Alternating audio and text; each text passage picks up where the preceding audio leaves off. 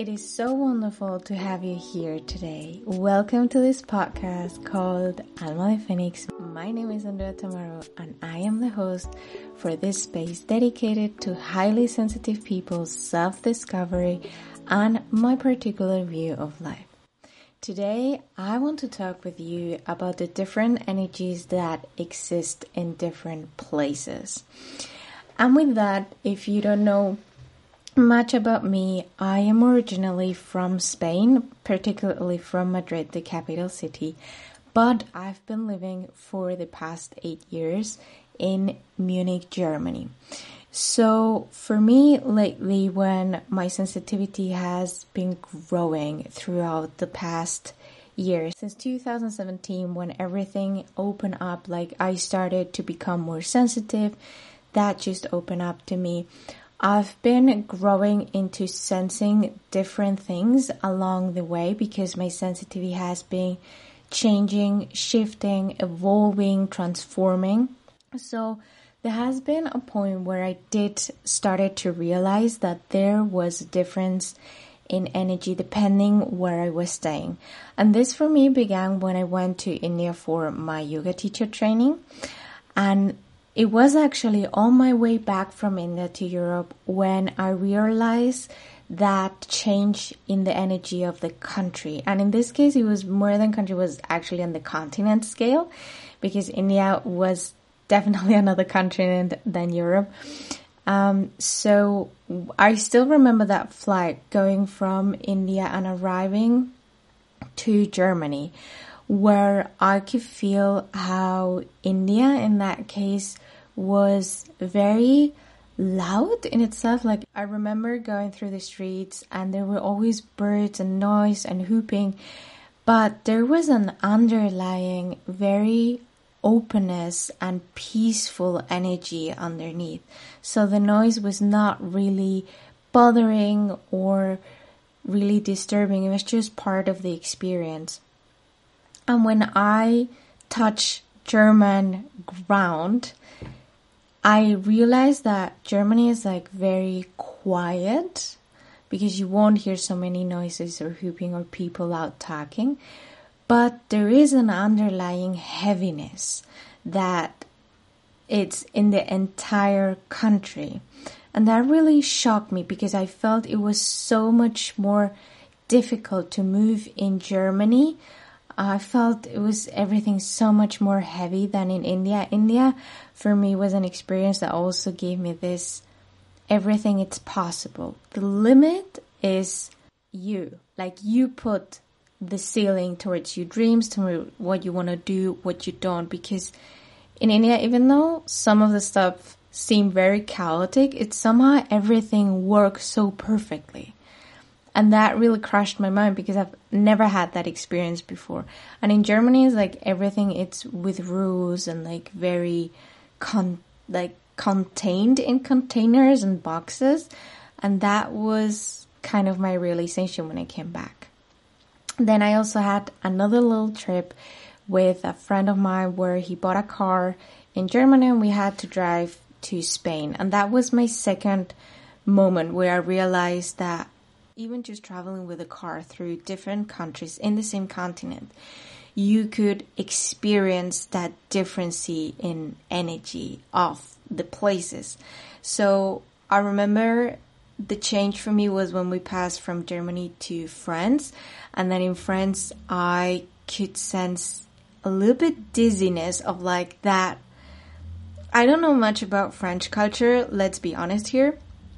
But I felt a little bit dizzy, like they have amazing wine and you could tell how they actually really enjoy drinking and um, that wine culture that they have. So I got a little bit dizzy because I usually also don't drink. So um, that was also shift. And when we went through the northern part of Spain, I could feel this negative thoughts and this I don't know, it was very strange because it was it wasn't as heavy as Germany, but it was still heavy. And what came to my mind was like a very negative atmosphere and negative um, energy somehow. It wasn't really dense, but just not positive. And the closer we got to Madrid, because if you don't know Spain, like Madrid is right in the center. So we passed through another, I think it was Zaragoza. And there somehow the energy light up. Like it really was more fun and like more I, I could only describe it as fun and enjoyable than the previous areas. And then we came to Madrid and everything seemed to be a little bit more compact and tight. And so that is my second realization where I discovered that the energy difference was not just in continents like the first time, it was also within a continent in between the different uh, countries and then also within the country of Spain I could feel it throughout the different zones and areas. So when this time for Christmas I flew from Germany to Spain, I had again that feeling, but something added to that. As I told you, my abilities have been growing since 2017, have been evolving, and it's a journey itself. I think they're going to keep on evolving until the end of my days. So the first thing that I sense when I touch Spanish ground, even with a plane, was this difference of energy where in Germany it's kind of dense and serious, and Spain is like very light and even though a little bit chaotic, there is this openness I cannot explain. Um, and when we got out of the airport, I sensed a different smell that I've never sensed before. And I think that also has to do when you spend a lot of time away uh, from a place, or like when you go to your parents' house and suddenly you open the door and you smell something that you've never smelled throughout your entire childhood. Well, it was something like that.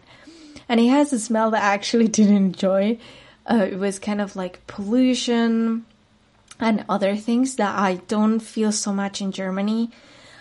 Um, because Germany is always so green and has this connection with another type of very strong and very direct energy for me specifically, even though it's so dense and sometimes it's very hard for me to move in there. And Spain has this openness, this lightness, and this funny thing that it's for me a huge contrast when I go back and forth between both. I do believe both of them have, they do have different energies and they have amazing qualities that have helped me on my path. So I don't say what is better and what is wrong. It's just that difference. And if I want to tell you this and share that with you is because if this has ever happened to you and you have never noticed it, know that there is a difference. And we, as I've told you, we have gone from the macro picture, from this continent difference to the country difference, to the different regions within a country. And I can tell you, you can go to the smallest scale as to within a entire town, town or within your own house. And this is very fun to explore with it. And in, this also depends on what abilities you have, how you sense yourself. However, I just encourage you to explore that, take the time to maybe go around your own space and feel the difference between being in the bed and being in the couch or being on your desk and knowing that that energy within that small space you do can change and the energy of a country can change as well. It just takes a lot more people because the energy of a country is made by the consciousness of the people living there partially. So there is a part of consciousness regarding the people and another part is related where basically the land is staying within the earth. And that is something we cannot change, but we do can change our consciousness. That is also why when we work on ourselves, we work on what we think and what we experience, or we go to another country and suddenly things start shifting. It is because of that difference of energy that we are experiencing in that place. This episode has come to an end, and I'm so glad you stayed until now. Thank you so much for being here and supporting this project with you listening. It really means a lot to me. If while listening to this episode, some part of it resonated with you, please share your thoughts or this episode with your friends and family to bring more awareness about these topics. And who knows, maybe you discover something about the other person you share your point of view or this episode that you didn't know about. I wish you a wonderful day full of light and love. We see each other on the next episode.